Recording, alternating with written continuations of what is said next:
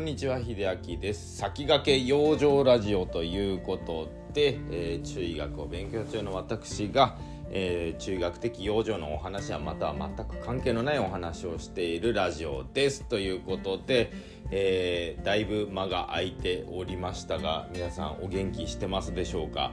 いやーねあの2週間ほどね全くライブもせず更新もせずということでちょっと間が空いてしまったのでまあこれがちょっとねいい機会になったので先駆け一般人ラジオからちょっとあのプロフィールの画像も変えましてちょっとシンプルに先駆け養生ラジオということでまたね仕切り直そうかなと思って収録をしておりますまたね聞いていただけたら幸いです。まあお話しする内容とかもね、ちょっとずつアップグレードしながらね、やっていきたいなと思っておりますので、是非よろしくお願いします。ということで、いやね、今日はですね、あの、ちょっとね、前振りをいただいたんで、そのことについてお話しさせよう、したいなと思っておるんですが、えっとね、僕がいつもよくまあ、聞いているプラットフォームでボイシーねもうこうスタイフでもね有名じゃないかなもうボイシーというものはありますけどもえっ、ー、とねボイシーの方でねいつも聞いているあのケン先生という方がおられるんですね。えっ、と愛媛の四国中央市で薬局をやられている、えー、ケン先生鈴木健先生ですね。がまあいつもねあのボイシーでやられているラジオで、まあ、コメント返しっていうのをねいつもやられているんですね。僕もあの毎日聞いて毎日コメント返ししてるんですけれども今日はたまたまですね朝そのコメント返しで筋トレのお話ねたまたまねあの出てきてまあ僕のコメント返しをしていただいて、まあ、筋トレのお話とかね。まあ有酸素についてお話しされていた時にまあこういうお話をしたらまあそうなんすよって言ってお話をしてくださると思うんでっていうね若干の前振りをいただいたんでじゃあそれについてもう僕もこれはねやらなきゃいけないなと思って今日はまあ筋トレの有効性ですね。メンタルに関して筋トレの有効性についてお話ししようかなと思っております。いやねもう筋トレの有効性なんかねもう上げればねキリがないんですよ本当に。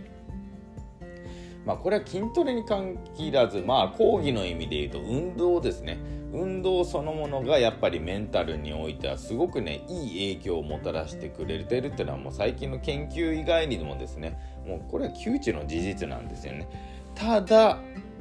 これだけメンタルに影響を与えてくれるとかね。まあ言ってしまえばその QOL クオリティオブライフを上げてくれるとはねもう分かってる事実なのにまだ筋トレやらないんですか？運動やらないんですか？皆さんっていうのをねちょっと力説したいなと思っております。えっ、とねまずね筋トレで得られるまあなんでしょうメリットというかねいろんなねホルモンがねやっぱり出されるわけなんですよ。もちろんもう頭から説明しますとドーパミンですね。これはもう交感神経優位になるドーパミンですよね。で次はセロトニン。これは逆ですね。副交感神経優位な時はあのセロトニンですね。まあこれはよくねあの太陽の光を浴びたりとか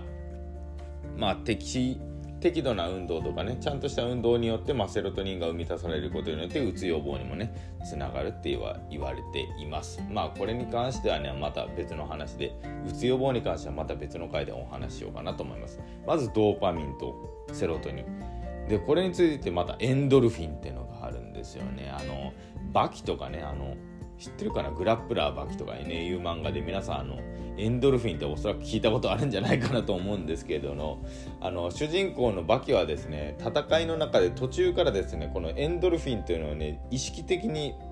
脳で起こすようにな起こすことができるようになってくるんですねまあちょっとこれはねありえないんですけどなんか耳をひねってエンドルフィンを発生させるみたいな。まあ、バキの中では脳内麻薬みたいなね言われてたんですけれども、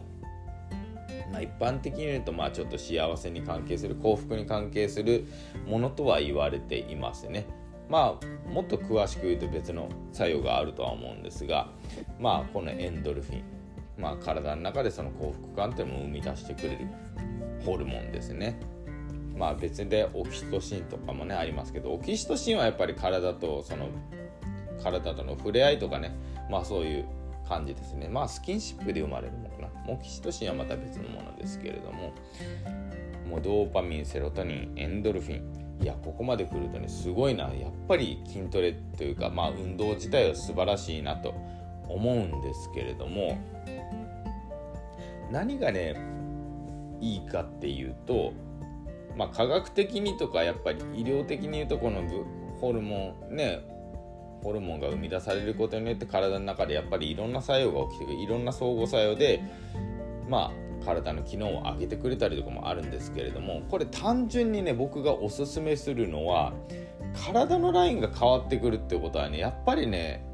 自信にあるんですよね。もう視覚的な問題かもしれませんし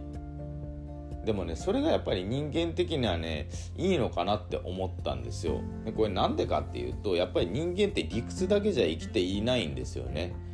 まあその下心もあったりとか妙な理屈であったりとかまあふ何でしょう。非効率的なことであったりとかね。